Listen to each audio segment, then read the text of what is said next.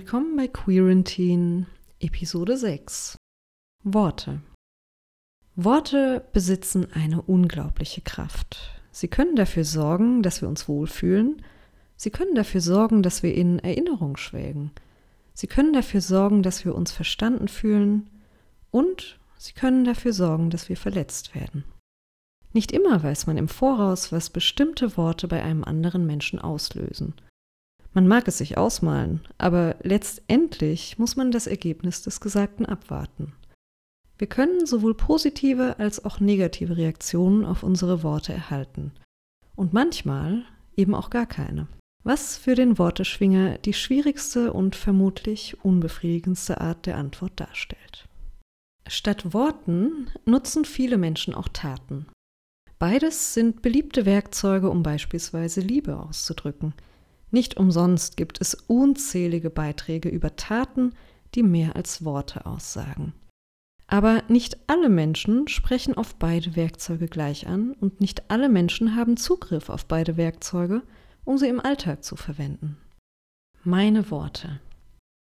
In den letzten Wochen habe ich sehr viel über die Kraft der Worte nachgedacht, vor allem in Bezug darauf, wie ich sie verwende. Das geschriebene Wort ist für mich sehr viel einfacher als das ausgesprochene Wort, da mir mehr Zeit bleibt, um all die möglichen Reaktionen, die diese hervorrufen könnten, zu bedenken. Ich bin ein großer Fan des geschriebenen Wortes, da ich hier meine Gefühle und Gedanken sehr viel besser formulieren kann als im spontanen Gespräch. Ich möchte mein Gegenüber nicht mit unbedachten Aussagen verletzen, was natürlich schlicht nicht möglich ist da jeder Mensch eine andere Hintergrundgeschichte hat und entsprechend auch jeder Mensch anders auf gesprochene oder geschriebene Worte reagiert. Durch meinen persönlichen Hintergrund fehlt mir das Werkzeug der Taten, um meine Emotionen zu verdeutlichen. Ich habe schlicht nie gelernt, wie man Gefühle auch zeigen kann, weshalb ich mich immer auf das Werkzeug der Worte fokussiert habe. Und das beherrsche ich scheinbar recht gut, ich kann Menschen durch das geschriebene Wort das Gefühl geben, geliebt zu werden. Ich kann Menschen durch das geschriebene Wort die Kraft geben, die sie brauchen, um weiterzumachen. Ich kann Menschen durch meine Worte meine Emotionen vermitteln, auch ohne das Werkzeug der Taten. Doch reicht es? Meine Briefe. Bei meinem Umzug vor ein paar Monaten bin ich auf alte Briefe gestoßen.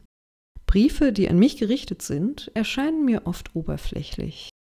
Sie gehen selten in die Tiefe, vermitteln Witz, aber keine Emotionen.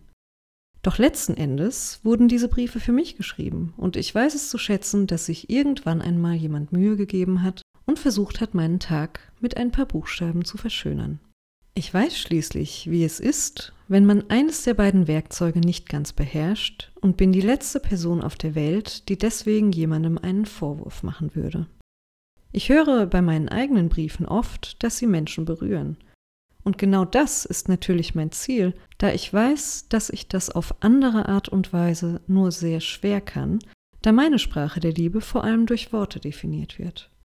Ich möchte, dass sich Menschen durch meine geschriebenen Worte gesehen und verstanden fühlen, nebenbei auch meine Gefühle besser verstehen und bestenfalls durch meine Schnörkelei etwas Stärke tanken können. Meine Liebesbriefe. In meiner Jugend schrieb ich meinen ersten echten Liebesbrief an ein mir vollkommen unbekanntes Mädchen, mit dem ich nicht ein einziges Wort, wohl aber Blicke gewechselt hatte. Ich begegnete ihr mehrmals in einem Hotel im Urlaub und entschloss mich irgendwann, dass ich ihr einen Brief schreiben möchte. In einem abgelegenen Hotel im Norden Teneriffas ein Blatt Papier zu finden, gestaltete sich bereits schwierig. Doch war ich nicht von der Idee abzubringen, dass ich zumindest mit ein paar Sätzen versuchen wollte, ihr den Urlaub zu versüßen. Ich schrieb den Brief, warf ihn in das Postfach ihres Zimmers, wie auch immer ich damals die Zimmernummer herausgefunden hatte, und flog mit dem Flugzeug nach Hause. Ich erhielt niemals eine Antwort. Überraschung. Vermutlich haben die Eltern den Brief gelesen und weggeworfen, da aus geschriebenen Worten natürlich nicht die unscheinbare Absenderin ersichtlich wurde. Doch ich ließ mich nicht aufhalten. ICQ war geboren. Und ja, natürlich kenne ich auch heute noch meine damalige Nummer. Chats waren auf einmal im Trend und ich belegte ununterbrochen die Telefonleitung, um zumindest ein wenig Kontakt mit der Außenwelt aufzunehmen, da die Kommunikation in der echten Welt eine recht gruselige Vorstellung war. Das Internet hingegen war ein willkommener Ort für eine introvertierte Jugendliche, die sich anders nicht mitteilen konnte. Ich schrieb auch danach noch viele Briefe. Briefe voller bedeutungsschwangerer Sätze, um meine Zuneigung auszudrücken. Viele Worte, um das zu vermitteln, was ich durch Taten nicht zeigen konnte.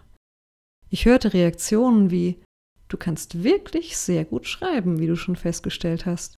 Oder Woher nimmst du diese Worte? Oder ich frage mich, ob andere mich auch so sehen können, wie du das tust. Oder auch ein schlichtes Du kannst ganz gut schreiben. Danke, Basti. Stets zu Diensten. Meine Sprache. Das gesprochene Wort hat mir immer etwas Angst gemacht. Durch fehlendes Selbstbewusstsein war zudem meine Stimme früher eher leise und unaufdringlich. Dann kam die Mutterkur. Ich wurde damit konfrontiert, 60 neue Menschen gleichzeitig kennenzulernen. Für einen Menschen mit wenig ausgeprägten sozialen Akkus eine echte Herausforderung. Doch meisterte ich diese. Nicht mit Bravour, aber ich war stets bemüht. Ich erhielt meine Stimme zurück und gewöhnte mich langsam wieder daran, diese auch zu nutzen. Es begann mit dem Arzt vor Ort, der nicht bedachte, was seine Worte bei Frauen auslösen könnten, die nicht ich sind. Ich fühlte mich verantwortlich, was dazu führte, dass ich das erste Mal in meinem Leben eine Autoritätsperson herausforderte. Und es funktionierte. Bei meinen darauffolgenden Dates hörte ich immer wieder, wie großartig sie meine Stimme fanden. Manche wollten mir mit den Ohren zuzwinkern, falls das ginge. Andere fanden, dass meine Tonlage doch etwas Serienkillermäßig ist. Okay. Andere hatten Angst, dass die Stimme dafür sorgt, dass durch diese in einem Streit keine Widerworte möglich sind. Wieder andere, die nicht für Komplimente bekannt waren, streichelten mein Ego damit, dass meine Stimme sie im positiven Sinne ziemlich fertig macht. Das alles mag gut für mein Selbstbewusstsein gewesen sein, ja, aber nicht sonderlich hilfreich, wenn ich gerade noch mitten in der Selbstfindungsphase war und herauszufinden versuchte, wie ich diese scheinbar großartige Stimme zu meinem Werkzeug der Taten umfunktionieren könnte. Natürlich habe ich mein Leben nicht ohne das gesprochene Wort verbracht, doch änderte sich meine Stimme mit dem Coming Out. Sie änderte sich mit dem Finden meines Selbst. Doch dieses Selbst erklärt sich eben nicht von selbst. Wenn man Jahrzehnte damit verbringt, sich selbst zu finden, braucht man danach selbstverständlich auch noch etwas Zeit, um damit umgehen zu können. Inzwischen war ich vielleicht eine Meisterin des geschriebenen Wortes, doch ich wollte auch lernen, meine Gefühle durch Taten greifbar zu machen. Denn ich befand mich inzwischen in meiner ersten Beziehung, die mir das erste Mal in meinem Leben die Sprache verschlug. Die Beziehung startete tatsächlich mit einer Tat, die etwas mechanisch gewirkt haben mag, da ich es damals noch nicht gewohnt war, dieses Werkzeug zu nutzen. Die vermeintlichen Demonstrationen meiner Liebe in vorherigen Beziehungen waren ebenso unbeholfen, was daran lag, dass mir der Zugang zu meinem Selbst damals noch fehlte. Doch diesen hatte ich inzwischen, und ich war bereit dazu, etwas Neues zu lernen, aus Angst, die Beziehung zu verlieren, wenn ich es nicht tat. Spoiler, wie wir wissen, hat das nicht ganz geklappt. Im Nachhinein ist es natürlich immer einfach zu sagen, dass ich schlicht zu langsam war, das neue Werkzeug der Taten zu erlernen oder auch nur ansatzweise zu begreifen. Vielleicht war ich auch überwältigt von der Intensität meiner Gefühle, die mich zugleich in meinem Handlungsspielraum einschränkte. Nüchtern betrachtet war es vermutlich naiv von mir anzunehmen, dass ich in so kurzer Zeit so viel Neues würde lernen können, wenn ich doch vorab Jahrzehnte brauchte, um die Grundlagen zu verstehen. Denn wenn die Grundlagen fehlen, dann gestaltet sich der Staat sehr viel schwieriger. Während andere diese Grundlagen aus ihrer Kindheit mitgenommen haben, musste ich sie mir hart erarbeiten. Und auch heute bin ich noch lange nicht über den Anfängerkurs hinaus. Ich weiß, dass ich viel Arbeit vor mir habe, aber ich bin gewillt, dazu zu lernen. Und bis ich mein Ziel erreiche, muss ich mich wohl oder übel auf die Worte verlassen, die andere Menschen mit Liebe erfüllen, während ich selbst auf jene warte.